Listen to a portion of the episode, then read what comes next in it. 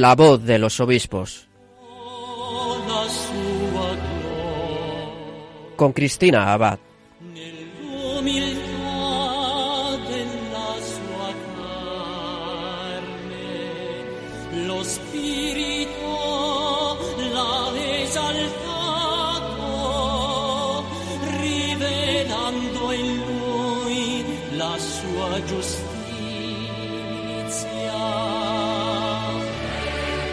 Muy buenas noches, queridos oyentes de Radio María. Bienvenidos un domingo más a la voz de los obispos, precisamente hoy que estamos celebrando la fiesta de la Merced. Bueno, pues de la mano de la Virgen comenzamos nuestro programa, como siempre. Un saludo de Cristina Abad y si les comento que hoy va a ser un programa muy especial para aquellos que quieran profundizar en la palabra de Dios para quienes quieran descubrir, redescubrir también ese precioso tesoro que nos ha dejado en las Sagradas Escrituras. Y es que vamos a tener con nosotros a un experto en Biblia, que es además miembro de la Comisión Episcopal de Liturgia. Estoy hablando del obispo auxiliar del Arzobispado de Pamplona y Tudela de Monseñor Juan Antonio Aznárez Cobo. Bueno, pues no se lo pierdan que ya en unos minutos lo tendremos con nosotros.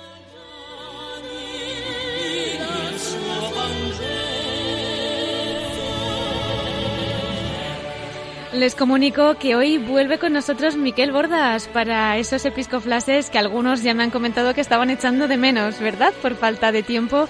Pero bueno, si Dios quiere, hoy ya lo van a poder escuchar. Así que nada, presten atención a esas noticias, a esos mensajes de nuestros pastores y a esa perla rescatada.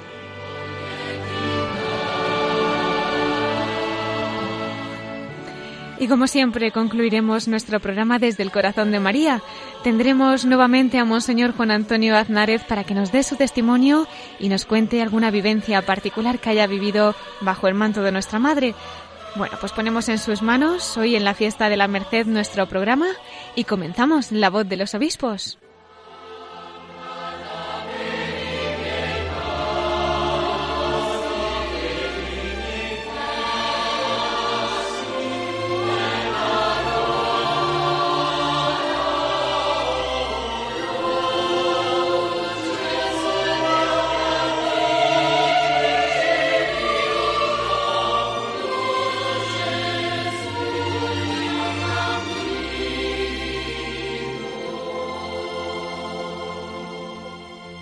Queridos oyentes, como les anunciábamos esta noche, tenemos el honor de tener con nosotros al obispo auxiliar del arzobispado de Pamplona y Tudela, Monseñor Juan Antonio Aznárez Cobo.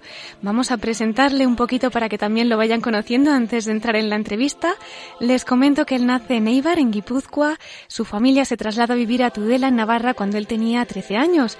Realizó los estudios eclesiásticos en el Seminario Mayor de Pamplona y fue ordenado sacerdote el 27 de octubre del año 1990 en la parroquia de Santa María la Mayor de Tudela. Fue incardinado en la diócesis de Pamplona y de Tudela. Es licenciado en Filosofía y Letras por la Universidad de Zaragoza. También es licenciado en Ciencias Bíblicas por el Pontificio Instituto Bíblico de Roma y durante su vida sacerdotal ha desempeñado tareas pastorales como administrador parroquial de la parroquia San Juan Bautista de Mendavia, vicario parroquial de la parroquia San Juan Evangelista de Huarte Pamplona, secretario del arciprestazgo de Esteríbar, párroco de la parroquia de San Emeterio y San Celedonio de Cizur Menor, párroco de la parroquia de San Esteban de Esparza de Galar, también ha sido párroco de San Jorge en Pamplona, bibliotecario de la Biblioteca del Seminario Diocesano de Pamplona, ha sido también vicario general de la Archidiócesis de Pamplona y Tudela, miembro del Consejo de Consultores, canónigo de la Santa Iglesia Catedral Metropolitana de esta Archidiócesis, durante su vida sacerdotal, Monseñor Juan Antonio Aznárez ha tenido numerosas encomiendas académicas. Entre ellas, ha sido profesor ordinario del área de la Sagrada Escritura en el Centro Superior de Estudios Teológicos San Miguel Arcángel en Pamplona. Ha sido también director de este centro. Profesor no estable del área de Sagrada Escritura en el Instituto Superior de Ciencias Religiosas San Francisco Javier de Pamplona. También profesor asociado del área de Sagrada Escritura en la Facultad de Teología de la Universidad de Navarra. Desde el 2012 2012 es miembro de la Comisión Episcopal de Apostolado Seglar y de la Subcomisión Episcopal para la Familia y Defensa de la Vida. Y además, desde la Asamblea Plenaria de marzo de 2017, es miembro de la Comisión Episcopal de Liturgia. Bueno, pues con todo nuestro agradecimiento le damos la bienvenida por estar esta noche con nosotros. Muy buenas noches, Monseñor. Buenas noches, Cristina. Muchas gracias por acompañarnos. Además, ya a finales de septiembre parece que preparándonos para ese mes misionero de octubre, ¿verdad? Pues nos vamos a la tierra de misioneros, tierra de misión. Así que nada, pues ya como avanzadilla, casi casi. Así es. Don Juan Antonio, hemos hecho aquí una breve presentación de lo que ha sido su periplo, ¿no? Hasta donde está ahora mismo. Pero yo me estaba preguntando si desde siempre usted sabía que algún día sería sacerdote o hay algún momento especial en el que el Señor toma las riendas de su vida y se lo hace ver claramente, ¿no? ¿Cómo surge esta vocación? No, pues no, no estaba en mi... En, sus planes. No, eh, en parte porque los curas que conocía de niño y de adolescente, pues tampoco me, me atraían especialmente. La cosa cambió eh, a raíz de unas catequesis en las que, vamos, de alguna manera el Cristo salió a mi encuentro de un grupo de fe y del contacto con sacerdotes que vivían con mucha ilusión con, y que anunciaban el Evangelio con mucha fuerza, con mucha convicción. ¿Qué edad tenía más o menos entonces? Cuando empezó este, pero bueno, antecede al, a la vocación sacerdotal hmm. este redescubrimiento, este descubrimiento de la grandeza de la vocación bautismal. Porque la vocación sacerdotal, eso fue un proceso lento, ayudado por todas estas realidades. Y cuando ya tomé la decisión fue, pues tendría yo los 24 años. Después de acabada la carrera en de Filosofía y Letras en Zaragoza y, y acabado también el servicio militar. Pero vamos, eh, eh, eso un año antes más o menos de acabar el servicio militar es cuando ya me pareció que se aclaraba el panorama. Hablé con mi párroco y el párroco pues me llevó al seminario. ¿Fue difícil dar ese paso? Una vez ya lo vio claro, nada se ponía por delante. Bueno, mm, no, la verdad es que no, no, no fue. Hombre, en casa. Al principio no lo entendían mucho porque eh, prácticamente acababa de terminar los estudios universitarios. Claro. Y pues digamos que no se lo esperaban. y de entrada pues les parecía que podía seguir haciendo mucho bien sin necesidad de hacerme sacerdote, pero bueno, eso duró muy poco. y por lo demás, pues bien, fue un, la verdad es que un tiempo, esto, esto de la vocación, uno, bueno, la, parece que la siente, consulta, entra uno en el seminario y luego es cada día, cada día el Señor te va confirmando de algún modo, sobre todo porque te da una paz y de alguna, de alguna manera te va mm, confirmando esa llamada cada día. Cada día, eso es muy bonito porque hay quien puede pensar, pues, ¿qué hace un sacerdote, no? Se levanta, reza, parroquia, en fin. Sin embargo, es verdad que con todos los sacerdotes y, como no, con los obispos que hablamos, es como el Señor, desde que se levantan hasta que se acuestan, no para de hacer cosas, cosas nuevas, ¿no? Y sobre todo me imagino, ya no solamente en ustedes, sino en tantas almas que acompañan. ¿Cómo han sido esos años como sacerdote y ya posteriormente, pues, como obispo? Bueno, pues yo estoy muy contento, la verdad y bueno, ha sido una experiencia muy variada, pues porque ha, eh, ha sido el trabajo en las parroquias, el parroquias tanto de, pueblos como de ciudad, la experiencia de Roma también, de estudios en Roma de la Sagrada Escritura también fue muy enriquecedora. Y a la vuelta de Roma, pues lo mismo, parroquias y enseñanza. Y el, como lo que dices, pues el estar eh, con los fieles, el estar disponible, el bueno pues vivir entregado a ese ministerio que el Señor nos, nos ha regalado y, y pendiente de, él y, intentando estar bien alimentado para poder alimentar a otros. Y llega un día en el que, bueno, la providencia le pone en el camino que ha sido nombrado obispo. Ya no sé si esto, una vez que era usted sacerdote, pasó alguna vez por su cabeza o todavía era mayor la sorpresa, ¿no? Hombre, ya el nombramiento de vicario general supuso para mí una enorme sorpresa. No me lo esperaba para nada. Sí. Y a los y a los tres años vino esta otra sorpresa que esta es muchísimo mayor, claro, la del episcopado. eh, bueno, mm, la verdad es que en ambas circunstancias lo que me ayudó mucho fue ver, eh, volver la mirada atrás y ver cómo el Señor, siempre que me había llamado a algo que me parecía que me superaba y me he fiado, Él pues no, no me ha dejado la estacada, ha sido fiel. Hmm. Y ha valido la pena confiar en Él. Y entonces eso me ha ido ayudando en toda esta mm, cadena de síes, por así decir, que el Señor me, me invitaba a pronunciar y esta, claro, este ha sido un sí muy grande, muy grande. Porque, claro, vicario general uno es un, tiempo y ya está. Claro. Pero esto del episcopado son palabras mayores y eso, confiando en su gracia y en su fidelidad. Eso es lo importante, ¿verdad? Bueno, a veces nosotros en el programa este de la voz de los obispos hemos tenido algún obispo auxiliar, pero me parece que nunca hemos hecho la pregunta, ¿no? De qué es un obispo auxiliar, cuál es su misión, cuáles son las labores que realizan. Si quiere usted darnos la oportunidad también para que nuestros oyentes puedan conocerlo y que también pues lo sepamos de su propia voz, ¿no? Bueno, yo creo que es muy sencillo. Como su mismo nombre indica, eh, se trata de auxiliar al obispo titular, que en este caso es don Francisco Pérez González. Y bueno, ese auxilio pues puede revestir muchas formas. A veces pues igual una encomienda especial en un campo, pues en el campo de la juventud. Mm, en muchas ocasiones es pues reparto de, tareas, pues confirmaciones, eh, reuniones varias, entonces, bueno, eso es muy elástico. Y luego también tiene su parte de, aprendizaje. Un obispo auxiliar tiene la fortuna de, poder aprender a ser obispo pues a la sombra de, un buen obispo como es el como es mi caso. Desde luego, además vamos a aprovechar a mandarle un saludo muy cariñoso porque don Francisco Pérez ha colaborado ya pues muchísimas veces con Radio María y bueno, pues la verdad que desde aquí todo nuestro cariño y si nos hace el favor le saluda también cordialmente. De vuestra parte.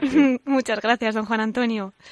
Bueno, tenemos además eh, la ocasión de poder preguntarle a usted, como experto en Biblia, miembro de la Comisión Episcopal de Liturgia, pues podemos también aprovechar, ¿no? Para, para hablar un poquito y que nuestros oyentes, que nosotros, nuestro equipo, a todos falta nos hace, pues podamos reflexionar y meditar en lo que nos aporta la palabra de Dios en nuestra vida, que es un tesoro quizás desconocido para la grandeza que contiene, ¿no?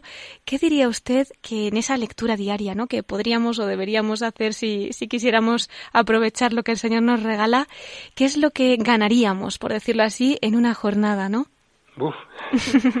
Muchísimo.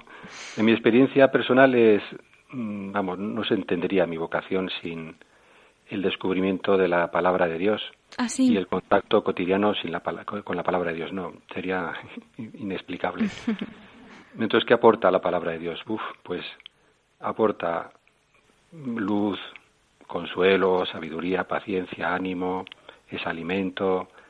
Eh, bueno, es lo que aporta el contacto con, con la palabra de Dios, del Dios vivo, porque no es una palabra del pasado, no son hechos gloriosos que vale la pena recordar pues como algo eh, ya no actual, sino que es una palabra actual. Eso es la, sorpresa y eso te lo pueden decir y está bien y es necesario escucharlo, pero lo maravilloso es descubrirlo y experimentarlo pues cotidianamente.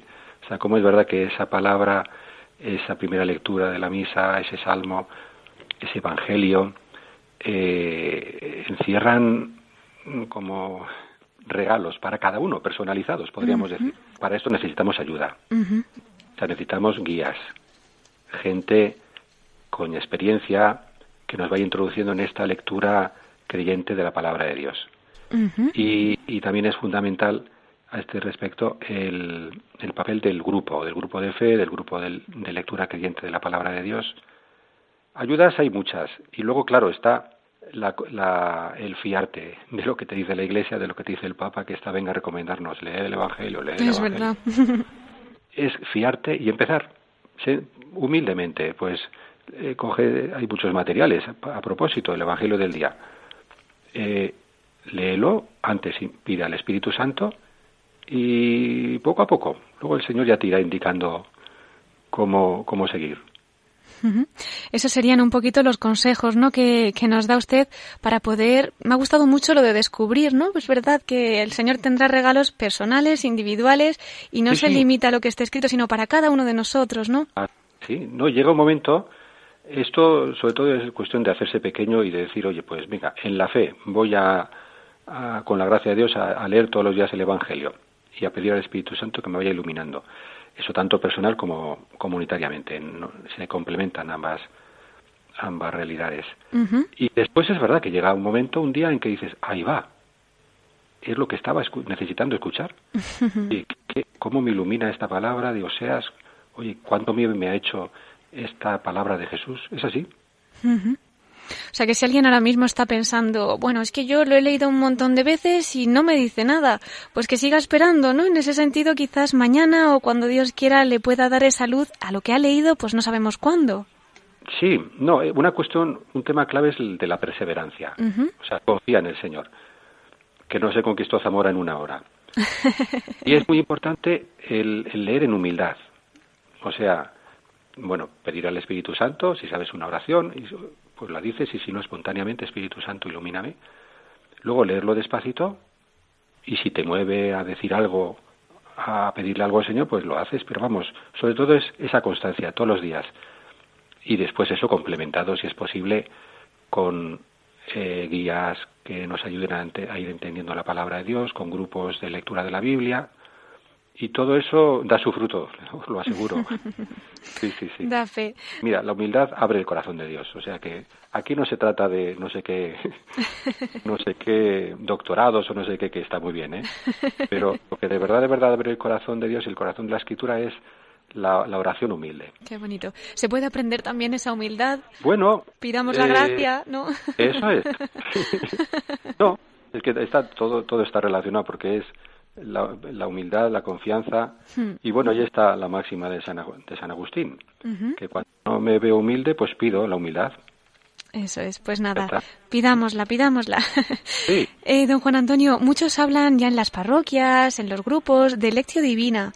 Eh, ¿Podría también explicarnos cómo se hace? Está muy en consonancia con todo lo que ha explicado, ¿no? Pero quizás cuando la gente escucha hablar de lección divina, pues yo eso no sé lo que es, pues yo no lo hago, y al final es algo muy sencillo y al alcance de todos, quizá, ¿no? Sí, eh, sí que vale la pena, sí. Grupos sanos, claro, porque eh, se trata de, de leer la escritura con la mente y el corazón de la Iglesia, no con no sé qué ideas mías particulares. Claro que no están en sintonía con la mente y el corazón de la Iglesia. No, eso, para eso mejor nos quedamos en casa. Pero sí, de esta manera, que es como hay que hacerlo, eh, bueno, pues la lección divina eh, que consiste en, bueno, puede hacerse personalmente, uno en su casa y también en grupo, que es muy muy enriquecedor. Y básicamente es pues pedir al Espíritu Santo, luego hacer una lectura reposada, mm, mirar a ver si entiendo lo que dice el texto y si hay alguna cosa que no entiendo, pues mirar la nota a pie de página o algún pasaje paralelo. Para entender eh, el texto es un primer momento. Luego viene, vendría esa la, la lectura, la lección. Luego vendría la meditación, que es pues volver a leerlo, pararte igual en esa frase que te ha llamado la atención o en esa palabra, igual repetir esa palabra porque ahí el Señor te está ayudando. La, la oración es, digamos que un tercer momento más o menos, que es a lo que te mueve el texto. Pues igual texto te mueve a pedir perdón, a darle gracias a Dios, a pedir por no sé qué persona. Y, y después, bueno, pues claro, la cuarta parte es la puesta en práctica de lo que el Señor nos va diciendo eso viene a ser más o menos, y repito, mm, son complementarios los dos acercamientos, el acercamiento personal, maravilloso, y el acercamiento comunitario de, en grupo. Pues podemos ya coger alguna Biblia que tengamos en casa, en el hospital, en la prisión, cada uno donde esté, y si no, pues pidiéndola, seguro que el Señor la pondrá en el camino y todos podemos profundizar y caminar pidiendo esa humildad, ¿no? Eh, hablando de Biblias, hay muchas ediciones, en fin, si usted recomienda alguna en particular, tenemos también la de la conferencia episcopal que sacaron, quizá por edades también, pues los niños lógicamente tendrán la de niños, pero no sé, ¿hay alguna que recomiende? Pues mira, como bien dicho, eh, la edición de la conferencia episcopal española tiene la ventaja de que es el texto litúrgico, es decir, el texto que luego escuchamos en todas las celebraciones de la Eucaristía y de los diversos sacramentos. Entonces, bueno, y es una, una buena traducción. eh, lo cual no significa que no se puedan usar otras Biblias también. Por ejemplo, bueno, pues una que ya es veterana es la Biblia de Jerusalén, ¿Sí? con unas notas muy ricas y, y el complemento también muy bueno de, de esos pasajes paralelos en los márgenes del texto, que son, haber dicho, explicado de una manera muy sencilla, eh, mm, por ejemplo, estamos leyendo un Evangelio de Marcos y en el margen aparece una referencia a Isaías. Pues muchas veces leo esa referencia y me ilumina, me ayuda a entender lo que Jesús me está queriendo decir en el Evangelio. Entonces, bueno, eh, también la, la oficial, la edición de la Conferencia Episcopal tiene esos paralelos de otra manera. Y bueno, pues hay muchas, la Casa de la Biblia, la Sagrada Biblia de la Universidad de Navarra. Y también, es cierto, recomiendo vivamente a los padres y abuelos y padrinos que se aseguren de que los niños tengan una buena Biblia infantil. Es verdad. Y, y de que los padres la lean todos los días con ellos. Ahí queda ese consejo. Muy importante, muy importante. Sí, sí, para que se vayan familiarizando con la palabra de Dios, Sí. pues en un lenguaje apropiado a su edad. Ujú. Además, incluso quizás si un niño es el que le pide a sus padres que se lo lea, que le acompañe, pues ¿cómo le va a decir que no? O sea, que tan importante el padre si los hijos no quieren, ¿no? Que, que les incentive, que aprendan. Y quién sabe si al revés, que a lo mejor un niño al final acaba catequizando pues, a través de la Biblia a sus propios padres. No, no, si, si, si se remangan, ponen a trabajar en esto, serán los primeros, serán los segundos beneficiados, digamos, los primeros los hijos y los segundos ellos. Seguro. Sí, sí, Pues- seguro. Es verdad. Y los abuelos, es verdad, como dice usted. También, también, sí, sí.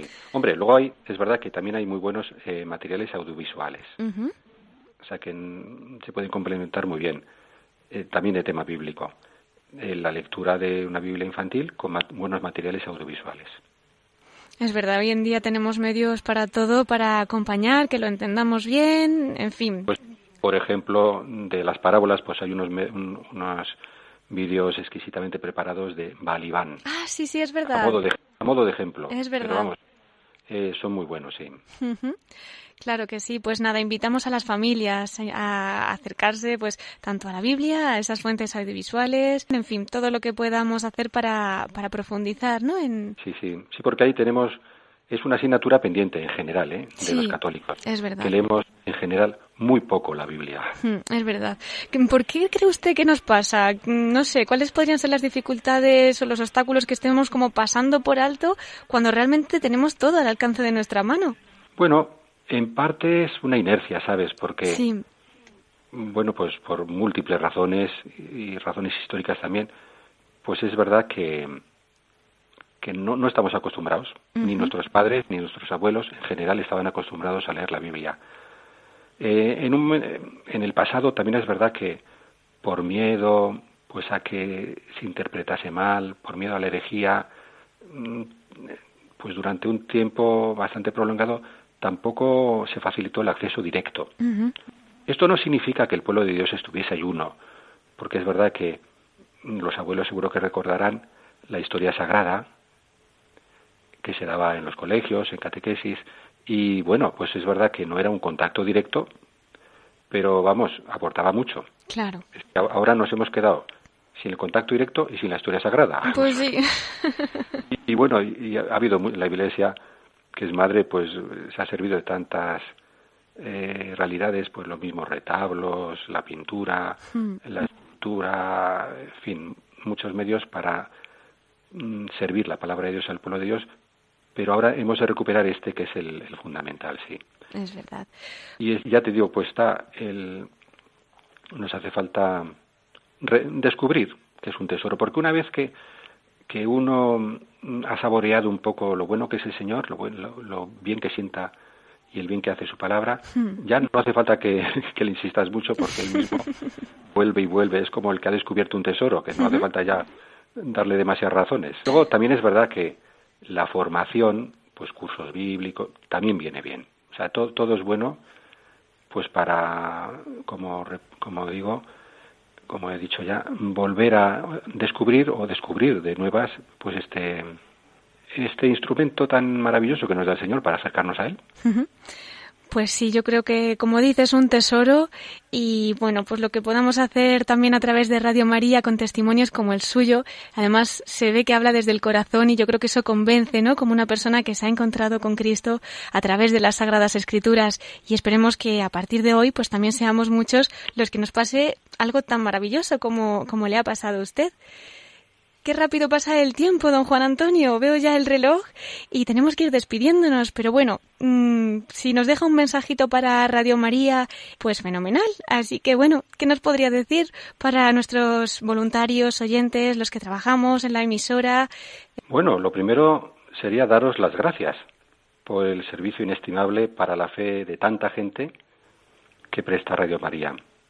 Vamos, me consta porque me lo repiten muchas veces, pero no solo gente mayor, que por supuesto que sí, sino también gente de mediana edad y, jóvenes. Entonces, pues, os, lo que me sale deciros es que, que sigáis adelante con la tarea, mucho ánimo, que vale la pena sembrar la, la buena semilla de la palabra de Dios. Seguir sembrándola, pues con la certeza de que eso no sabemos cómo, ni cuándo, ni dónde, pero seguro que encuentra tierra buena, que la coge y da mucho fruto. Y eh, así que animo a, todos los voluntarios y trabajadores y, por, y a los oyentes pues eh, que sigan colaborando, que sigan aprovechando esta, esta bendición de Dios y colaborando pues en la medida de sus posibilidades también económicamente con esta obra del Espíritu Santo que tiene una, una patrocinadora pues muy especial que es la Virgen María. Sí. Muchísimas gracias, don Juan Antonio. Pues nos acogemos también a sus oraciones para poder seguir adelante con esta obra de, la Virgen. Y bueno, pues hablando de la Virgen, le invitamos, como no, también a que usted nos cuente y nos hable desde su corazón. Podemos volver a, a conectar con usted en unos minutos y nos introduce en esa sección dedicada al corazón de Nuestra Señora. Encantado. Muchísimas gracias. Pues hasta entonces, don Juan Antonio. Adiós, Cristina.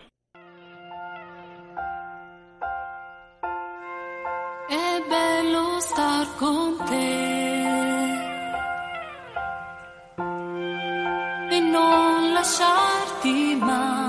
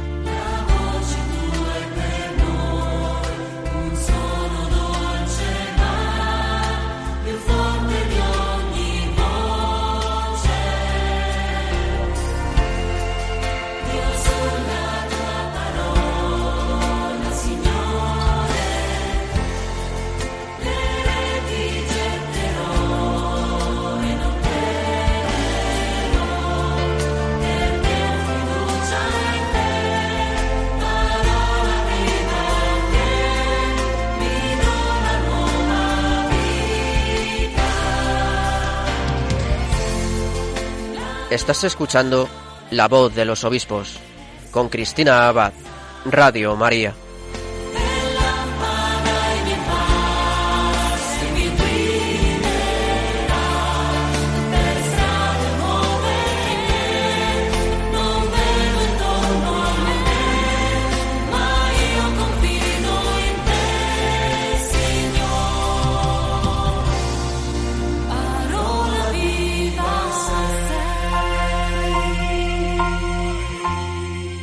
Y mientras escuchamos esta canción para profundizar en la palabra de Dios, pues también recordamos esas palabras que nos ha dicho el obispo que hemos entrevistado esta noche, Monseñor Juan Antonio Aznárez, el obispo auxiliar del arzobispado de Pamplona y de Tudela.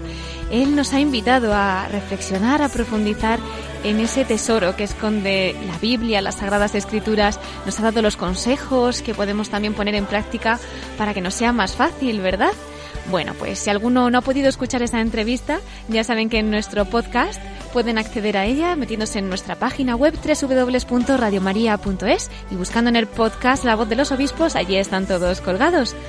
Bueno, y ahora ya se acerca el momento de los episcoflases. Está ya preparado Miquel Bordas con sus noticias y lo que nos quiera contar, así que vamos a darles paso.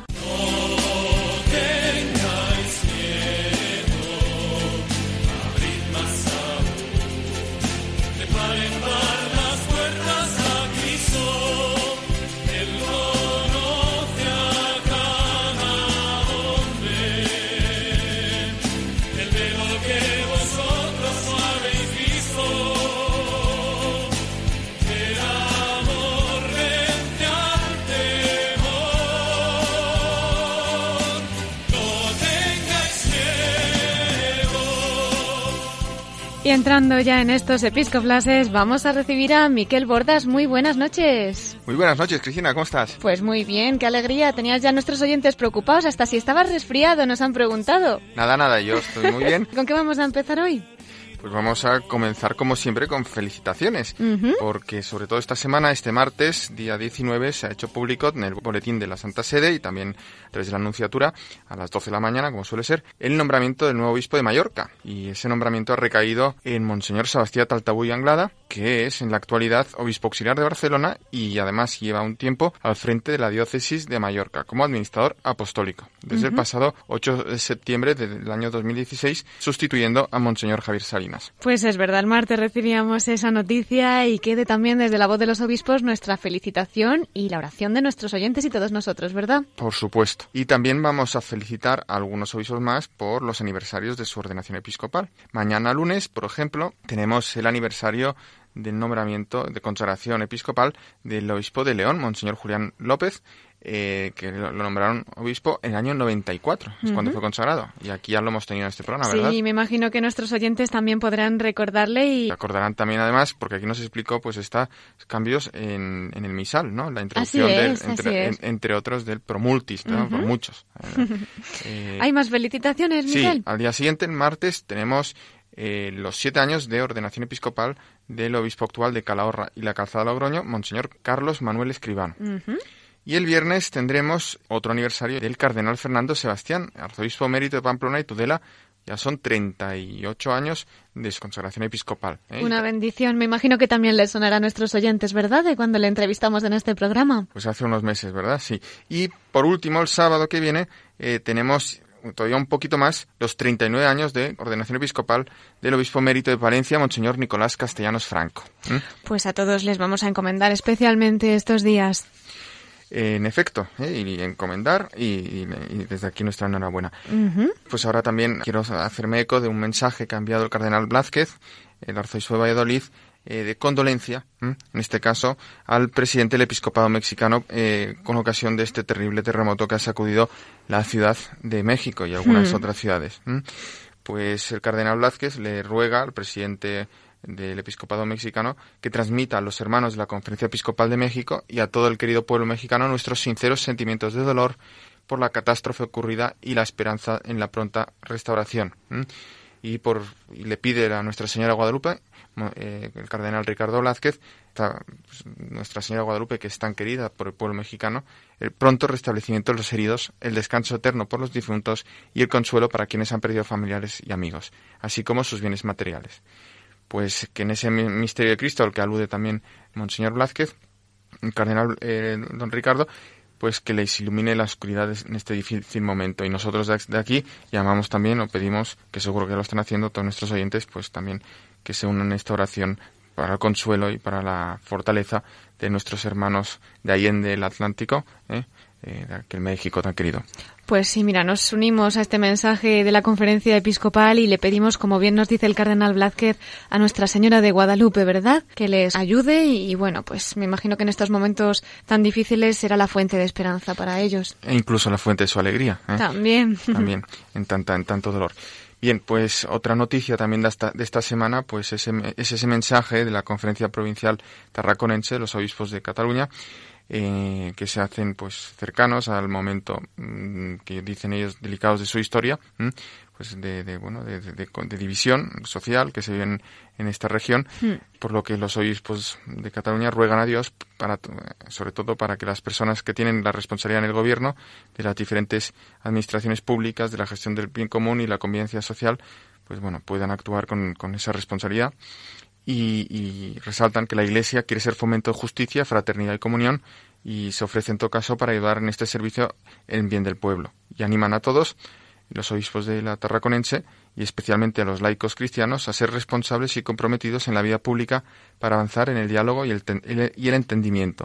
También el respeto a los derechos y las instituciones y la no confrontación, ayudando a que la sociedad sea un espacio de fraternidad, libertad y de paz pues desde aquí también nos unimos a esa oración para que bueno que la división pues no no sea la tónica hmm. sino que haya esa esa unión esa concordia entre todos en este sentido Miquel estoy recordando que precisamente la carta del arzobispo de Barcelona de cardenal Omeya pues habla un poquito también en relación con esa fiesta de la Merced que estamos celebrando, de la esperanza que nos trae la Virgen, Madre de Misericordia, también en estos momentos, ¿no? En que Cataluña está pasando por una situación tan difícil, pues como poniendo nuestra confianza en el Señor y en María, la esperanza no está perdida. ¿Qué te parece, Miquel, si escuchamos sus palabras? Perfecto.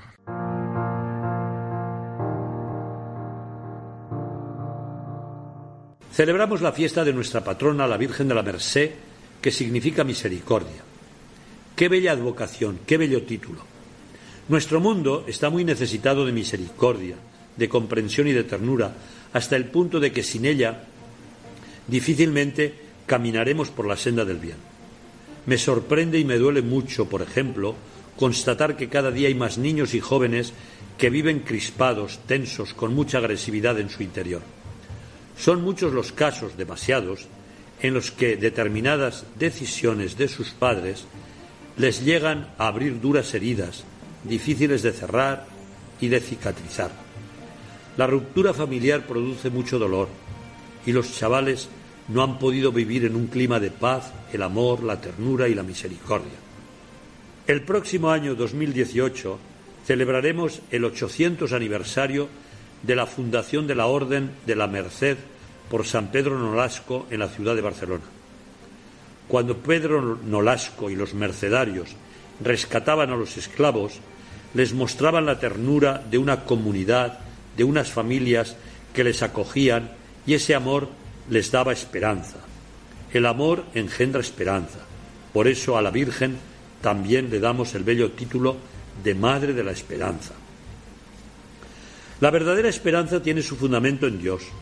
Si no es así, si no se fundamenta en Dios, acaba por derrumbarse, porque al final uno descubre que tarde o temprano los seres humanos fallamos.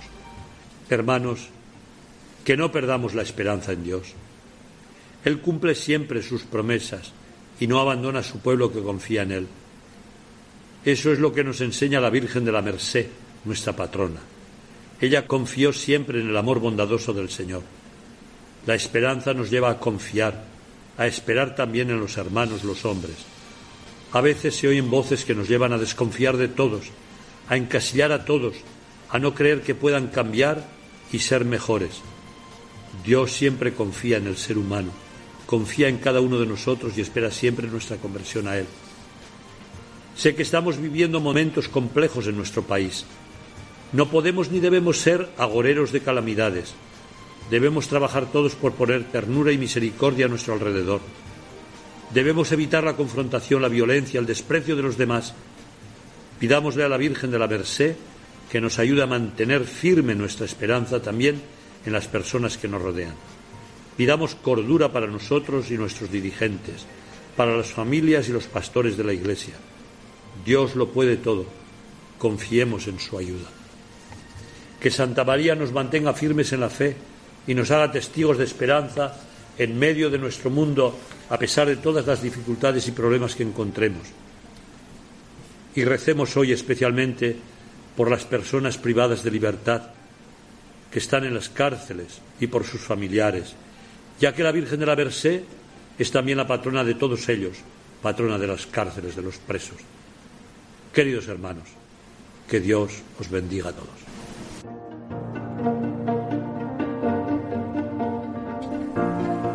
Acabamos de escuchar las palabras del arzobispo de Barcelona, del cardenal Juan José Omeya, sobre esa esperanza que nos trae la Virgen en esta fiesta de Nuestra Señora de la Merced Precioso, Miquel.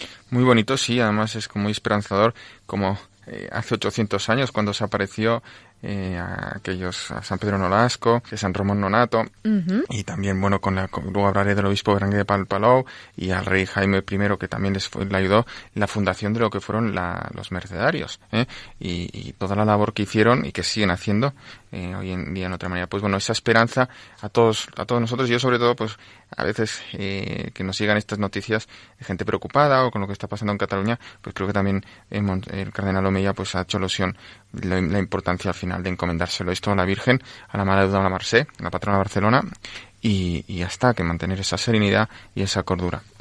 Nos hablabas de esa misión de los mercedarios. La explica muy bien el arzobispo de Tarragona, Monseñor Jaume Puyol. Pues sí. Pues lo escuchamos también, ¿no? Monseñor Jaume Puyol, arzobispo de Tarragona.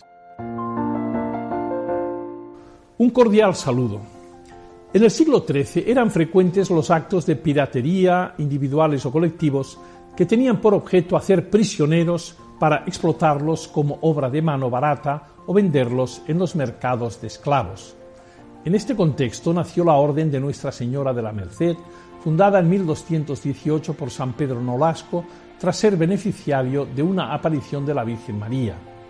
Los mercedarios, es bueno recordarlo hoy en su fiesta, fueron desde el inicio personas muy generosas, capaces de hacer un cuarto voto en el que se comprometían a entregarse ellas mismas como rehenes mediante un canje si era el único modo de rescatar a otro.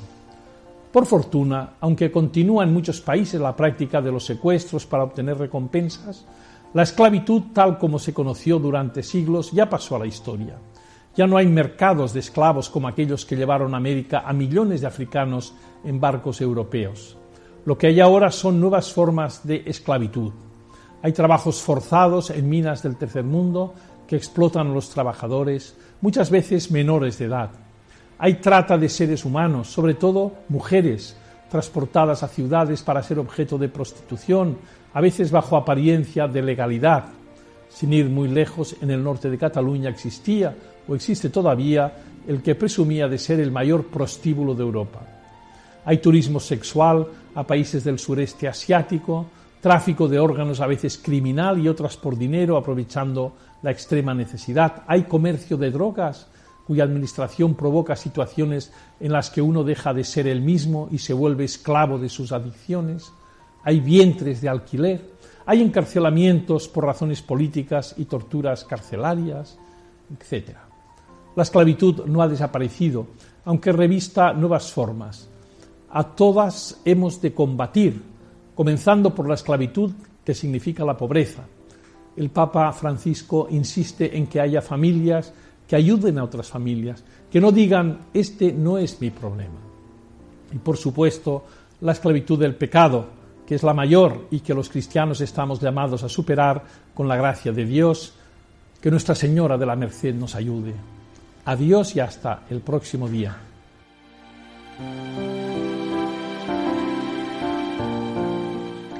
Acabamos de escuchar el mensaje del arzobispo de Tarragona, de Monseñor Jaume Puyol, para este domingo y que yo creo que es una reflexión muy buena, ¿verdad?, sobre estos problemas de esclavitud en los que a veces no nos damos cuenta, pero que están y muy actual en efecto. Y, eso pues ese carisma eso nace pues en el siglo como he repetido o ha dicho eh, hace ocho siglos. Pues, el año que viene celebramos los, se celebrarán los 800 años de la fundación de la orden mercedaria redentora de cautivos y pues hoy en día los cautiverios son diversos ¿eh? así es pero lo que yo te quería traer la perla precisamente pues de aquella época del siglo XIII, eh, de aquella Barcelona, y del obispo que citaba antes, Barrangueda Palou, que fue el obispo que duró eh, su episcopado durante 30 años o casi 30 años, del año 1212 a 1241, y precisamente en ese tiempo se funda la Orden de la Merced. Y pero también eh, buscando y tal, pues hay, otro Berenguer de Palou, de unos años antes, unas décadas antes, pero era un trovador, eh, y tiene ahí sus, sus cantares, incluso están musicados en provenzal, pero no, no, no, son, son más bien líricos y, amorosos, eh, de, pero no, no, no, no, no es la cita que te voy a traer, de hecho no, no he encontrado ninguna cita del obispo Berenguer de Palou, que fue el segundo obispo con este nombre en Barcelona. Que un tío suyo también, ¿no? exacto. ¿eh? Y bueno, fue un gran colaborador tanto de Pedro II de Aragón, Pedro el Católico, ¿eh? y que participó ese rey pues en la cruzada contra los musulmanes almohades y en las Navas de Tolosa en el año 1212 y también eh, luego en el, este obispo mm, llega a participar en la quinta cruzada contra Damieta en Egipto eh, aportando caballeros y peones eh, también fue uno de su colaboración entre comillas política al rey al hijo de Pedro el Católico eh, Jaime I el, conquistador pues le ayuda en, precisamente en la conquista de la isla de Mallorca ¿eh? donde como hemos hablado hoy va, ha sido nombrado obispo eh, Monseñor Sacia Tartabuy ¿Es verdad? y justo en aquellas operaciones bélicas contra los musulmanes que resistían en la isla fue herido y le mutilaron un pie. Pero bueno, él siguió viviendo y hoy en, ya cuando falleció pues está enterrado en la capilla de San Miguel de la Catedral de Barcelona. Y bueno, pues sobre todo... O sea, que se puede visitar y todo, ¿no? Exacto. Y ahí está. Y sobre todo, bueno, se destaca eh, esa participación o ese mm, apoyo a lo que fue la fundación de la Orden Mercedaria por parte de San Pedro Nolasco y sus compañeros y también bueno fue un gran consejero por supuesto de los de estos reyes que hemos citado de, la corona de Aragón eh, condes de Barcelona Pedro el Católico y Jaime I en asuntos políticos y bueno de, la gestión de la cosa pública. Eran otros tiempos por supuesto pero también digamos aportaban pues estos, estos clérigos estos obispos todo su saber su experiencia al poder temporal.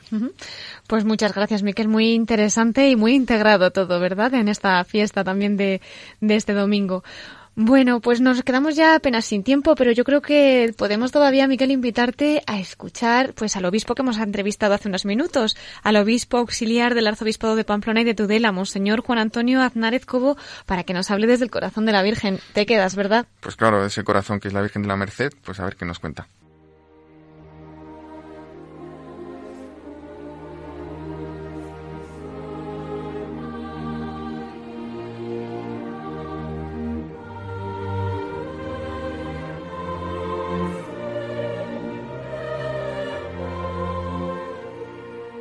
Y ya finalizando nuestro programa, entramos en nuestra sección de la voz de los obispos desde el corazón de María. Los que nos han acompañado desde el principio de nuestro programa ya saben que hemos tenido hoy con nosotros al obispo auxiliar del arzobispado de Pamplona y Tudela, Monseñor Juan Antonio Aznárez Cobo. Y si alguien se acaba de incorporar, pues no se preocupe que todavía está tiempo de escucharle, porque volvemos a tenerle a través de nuestras ondas para que nos hable desde el corazón de la Virgen. Buenas noches de nuevo, don Juan Antonio. Buenas noches, Cristina. Pues estamos aquí encantados de volver a escucharle y de que comparta alguna vivencia que haya tenido especialmente desde el corazón de la Madre de Dios, que imagino que serán tantas, ¿no? Bueno, sí, sí, sí, y además crecientes.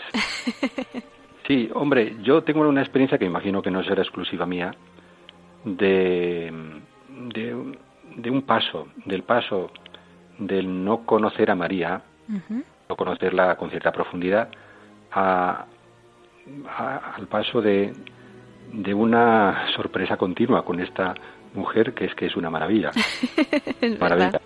Entonces es verdad que, hombre, la palabra de Dios ayuda muchísimo, es cierto, pues porque vamos, la anunciación, la visitación, María al pie de la cruz, nos ayuda pues a, a, percibir su esencia, o sea, el, el, corazón, la entraña de María, el centro de su existencia, que es el conocimiento de Dios, que es la amistad eh, de Dios, que es la confianza en Él, una confianza increíble. Hmm.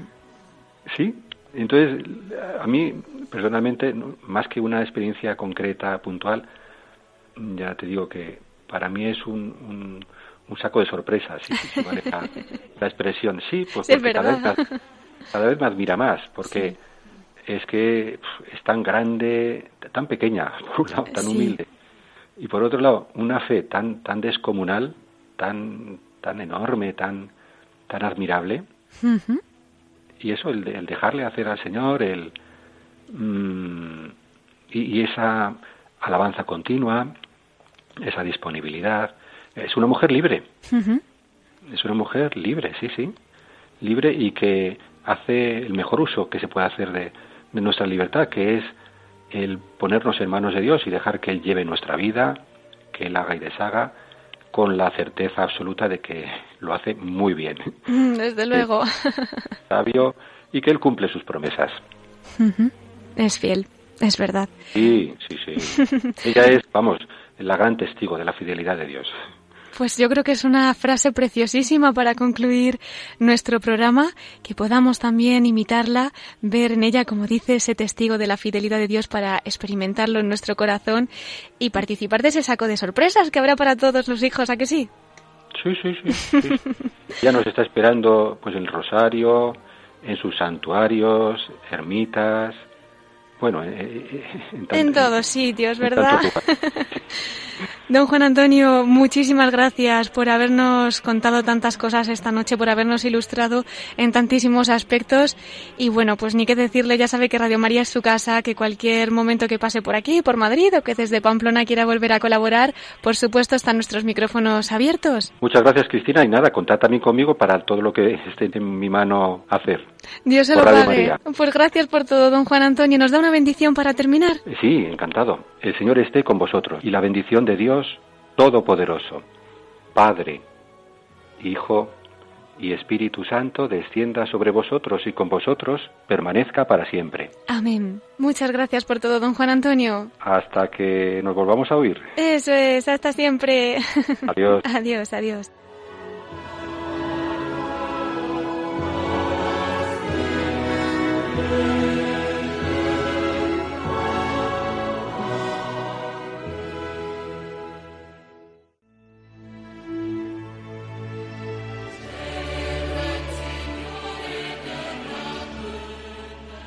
Querida familia, se nos va el tiempo y nos tenemos que despedir. Les damos las gracias por habernos acompañado y especialmente nuestro agradecimiento al obispo auxiliar del Arzobispado de Pamplona y Tudela, Monseñor Juan Antonio Aznárez, que ha estado esta noche con nosotros. Gracias a Miquel Bordas, que nos ha acompañado nuevamente en los Episcoflases. Muchas gracias, Cristina, y a todos nuestros oyentes por seguirnos. Pues me queda recordarles el correo electrónico por si nos quieren escribir como en otras ocasiones. Ya saben que lo pueden hacer a la voz de los obispos arroba radiomaria.es y nos pueden seguir, como no, a través de Twitter. Que terminen de pasar un domingo muy bendecido y que Nuestra Señora de la Merced les acompañe y les llene de gracias. Hasta la semana que viene, si Dios quiere, a las nueve de la noche, en la voz de los obispos.